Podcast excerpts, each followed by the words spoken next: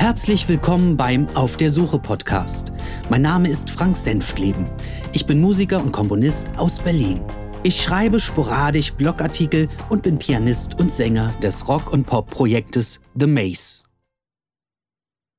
Heute auf der Suche nach Jameson, wenn man nicht alles selber macht, Teil 2 und man sollte aufhören, wenn's am schönsten ist. Wenn man nicht alles selber macht, Teil 2. Jörg wollte ich in dieser Diskussionsrunde außen vor lassen. Ich brauchte Antworten, ich brauchte eine Entscheidung. Dieser Austausch war so interessant, dass ich eine Zusammenfassung Jörg per E-Mail sandte mit der Anmerkung, dass ich große Zweifel hege an dem, was wir taten. Auch, dass ich darüber nachdenke, alles hinzuwerfen. Seine Antwort überraschte mich nicht. Anscheinend überflog er meine Zeilen flüchtig.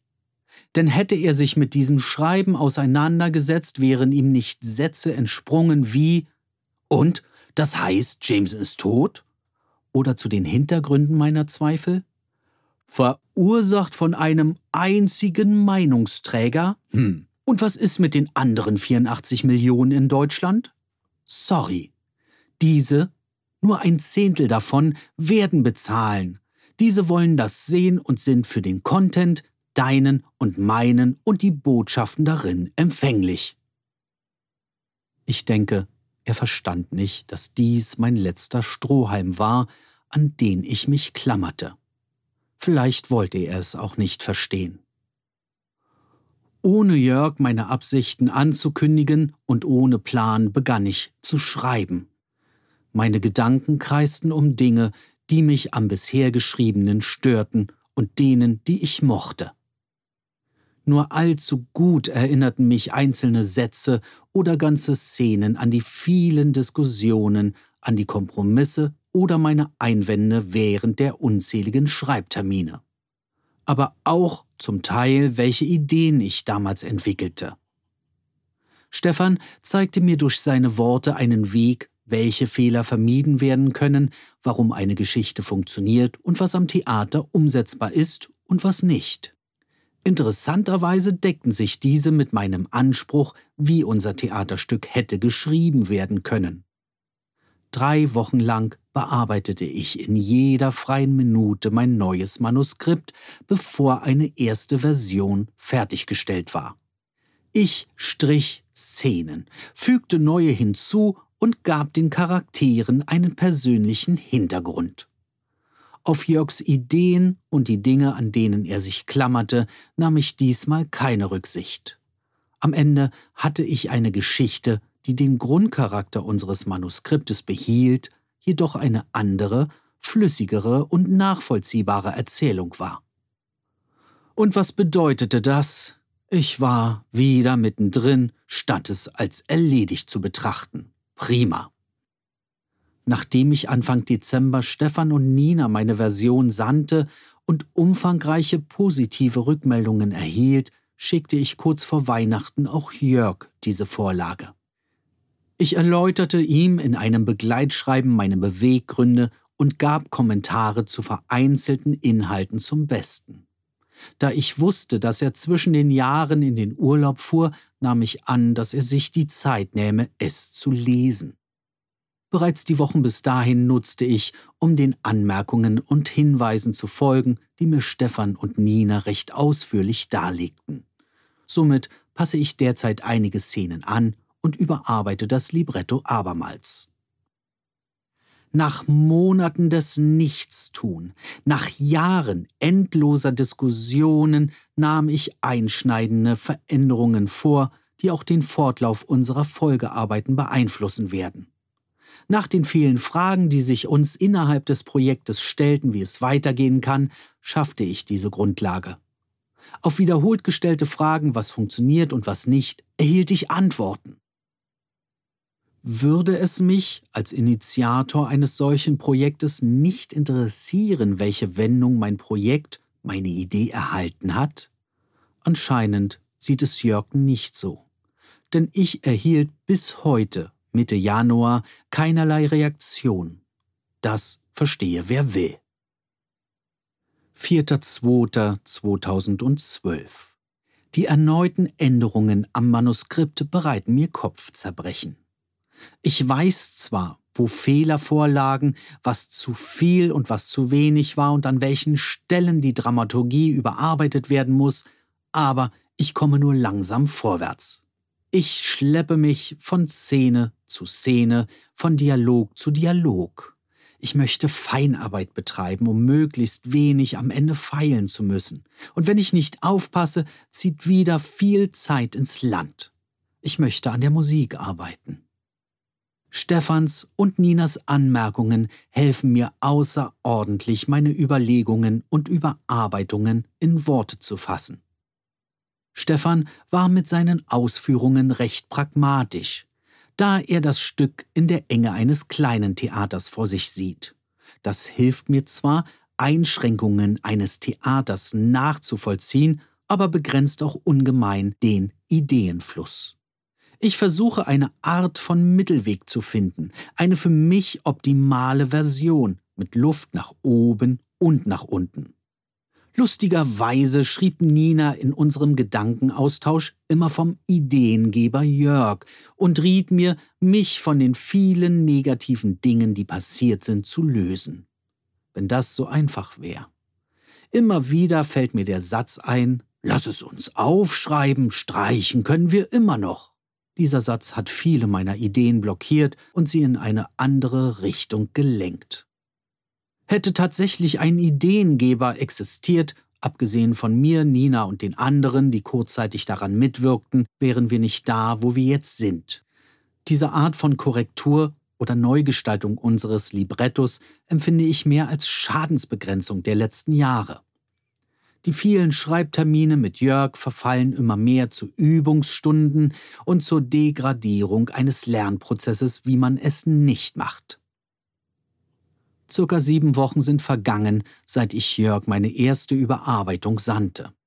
Vor zwei Wochen bat er mich, ihm das Manuskript erneut zuzusenden, da es in den Untiefen seines Computers angeblich verloren gegangen sei. In seinem Urlaub wollte er sich nicht damit befassen, er meinte, er bräuchte ein wenig Abstand von der Arbeit. Ich fragte mich, warum er diese halbe oder höchstens dreiviertel Stunde, die man zum Lesen braucht, nicht aufbringt. Fürchtet er sich, dass sein Werk nicht mehr das ist, was er sich wünschte? Hat er sein Interesse endgültig verloren die letzte schriftliche Fassung, abgesehen von den Arbeiten an den Musikstücken, liegt bald vier Jahre zurück. Bereits im April 2009 beschloss ich, das Manuskript einzufrieren, damit ich andere Arbeiten erledigen könnte. Ist dieses Projekt nur Arbeit für ihn? Vor allen Dingen wessen Arbeit? Er hat in den letzten Jahren nichts dazu beigetragen. Ihm wurden ausschließlich Ergebnisse geliefert. Ergebnisse, die andere erarbeiteten und Zeit investierten. Nina schrieb einige Kapitel des Buches. Ich schrieb Musik und Texte. Seine Aufgabe war es nur noch, sie zu konsumieren, sich eine Meinung zu bilden und diese kundzutun. Ich spekulierte nicht darauf, dass er es zeitnah lesen wird. Ich hoffte es nur, seinetwillen. Er hatte diese Idee. Er war der Initiator. Ich werde nicht mehr lange brauchen, um die zweite Version fertigzustellen. Er hat die Chance verpasst, mir seine Eindrücke zu vermitteln, und somit wird auch die zweite Überarbeitung allein von mir bestimmt werden. Ich bot ihm zumindest die Möglichkeit. Ich bin inkonsequent. Man sollte aufhören, wenn's am schönsten ist. Juli 2016 Mehr als zwölf Jahre sind vergangen, dass eine schöne Idee im Raum stand. Zehn Jahre ist es her, dass ich mit diesen Aufzeichnungen begann. Vor vier Jahren schrieb ich zuletzt daran. Es gerät in Vergessenheit. Nachdem ich selten an diese Aufzeichnung dachte, geschweige denn darin schrieb, ist es nun Zeit, einen Schlussstrich zu ziehen. Die von mir beschriebene Müdigkeit, die mich zum Musical befiel, kehrte schnell zurück. Ich werde es darauf beruhen lassen. Worauf möchte ich warten? Ich hoffte lange, dass ich eines Tages von Jörg eine Mail, einen Anruf oder eine andere Rückmeldung erhalten werde. Ja, er hätte sich dazu durchgerungen, meine Überarbeitung zu lesen oder wenigstens meine Kompositionen in voller Länge angehört. Es kam nicht dazu. Stattdessen wurde die Kommunikation weniger. Wenn es hochkommt, telefonieren wir alle zwei Monate miteinander und treffen uns einmal im Jahr. Ich gebe zu, dass ich daran nicht ganz unschuldig bin. Mein Zeitrahmen ist durch meine zweite Tochter eingeschränkt. Ich nehme mir gern diese Zeit für mein Kind und bin glücklich damit. Prioritäten ändern sich. Das heißt im Umkehrschluss nicht, dass ich musikalisch untätig bin. Ganz und gar nicht. Mein Akustikprojekt hat sich weiterentwickelt. Einige Konzerte sind gespielt worden und eine neue Plattenproduktion steht an. Wenn es gut geht, werde ich diese als CD unter altem Bandnamen veröffentlichen. Die Aufnahmen laufen und mit diesem Ergebnis bin ich weiter als mit dem Musical. Kein Wunder, denn ich bin wieder zurück in der 3 bis 4 Minuten Fraktion. Meine kurze Reanimationsphase zur Umarbeitung des Librettos brachte zwar das Projekt um einige Schritte voran, aber wenn sich am Ende keiner dafür interessiert, ich denke, dass ich nie eine Aufführung meiner Arbeit erleben werde. Ich bin darüber nicht unglücklich. Ich weiß, dass ich mir mit der Mitarbeit zu diesem Musical falsche Hoffnungen machte. Heute erkenne ich den Fehler, dass mit einer Meute von Amateuren, zudem kaum bewandert in diesem Metier, so eine Aufgabe nicht gelingen kann. Vielleicht sollte alles so sein einen Anteil an Fehlentscheidungen und den unbefriedigenden Ergebnissen trage ich selbst. Ich habe mich mitreißen lassen und trug eine zu große Portion Optimismus in mir, die mich davon abgehalten hat, das Projekt früher zu beenden. Hier bereue ich nichts. Sie fragen sich jetzt, warum ich es nicht allein zu Ende gebracht habe. Aus diversen Gründen. Zum einen ist und bleibt Jörg der Initiator. Das Projekt war sein Baby. Auch wenn ich viele Ideen entwickelt habe, einen Großteil geschrieben und erdacht habe, könnte ich heute nicht mehr jeden einzelnen Fakt und jede Situation aus dem Manuskript bestimmen, die meiner Fantasie entsprang. Es gab zu viele Köpfe, die dazu beigetragen haben. Andreas, Rainer, Manfred, Nina, Thorsten, Stefan der Regisseur, ich und zu guter Letzt Jörg selbst. Ich möchte nichts für mich beanspruchen, was rechtlich nicht eindeutig gelagert ist. Zum Zweiten arbeite ich ungern allein. Ich hätte mir einen zweiten kompetenten Kopf gewünscht, der mich bei diesem Vorhaben unterstützt. Jemanden, der nicht nur eine Meinung und Ratschläge bereithält, sondern mit mir arbeitet.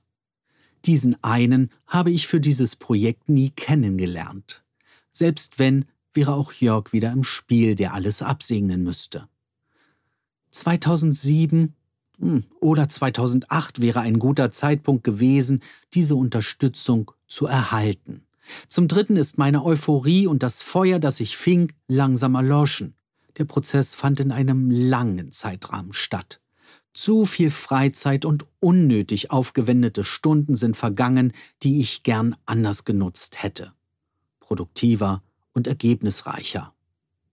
Nicht jede dieser Stunden war vergeudet, aber jede verschenkte, die es zur Genüge gab, hat mehr Desinteresse und Frustration erzeugt, als ich zugeben möchte. Zudem müsste ich heute zwischen Kinderbetreuung, Familienfreizeit und Musical wählen. Die Wahl würde ganz klar gegen das Musical ausfallen. Ich wünsche Jörg, dass er eines Tages erkennt, was wir erschaffen haben. Dass er dieses Ergebnis, auch wenn es kein endgültiges Musical ist, würdigt und darüber nachdenkt, warum diese Aufgabe gescheitert ist. Ebenso würde ich mir wünschen, dass er sich hinsetzt und seinen Roman über Commander Jameson schreibt. Allein seinen Gedanken folgt und Ideen entwickelt, ohne andere dafür einzuspannen. Im Grunde seines Herzens weiß er wahrscheinlich, was niedergeschrieben werden muss. Ich selbst würde gern Leser sein und die Geschichte verfolgen.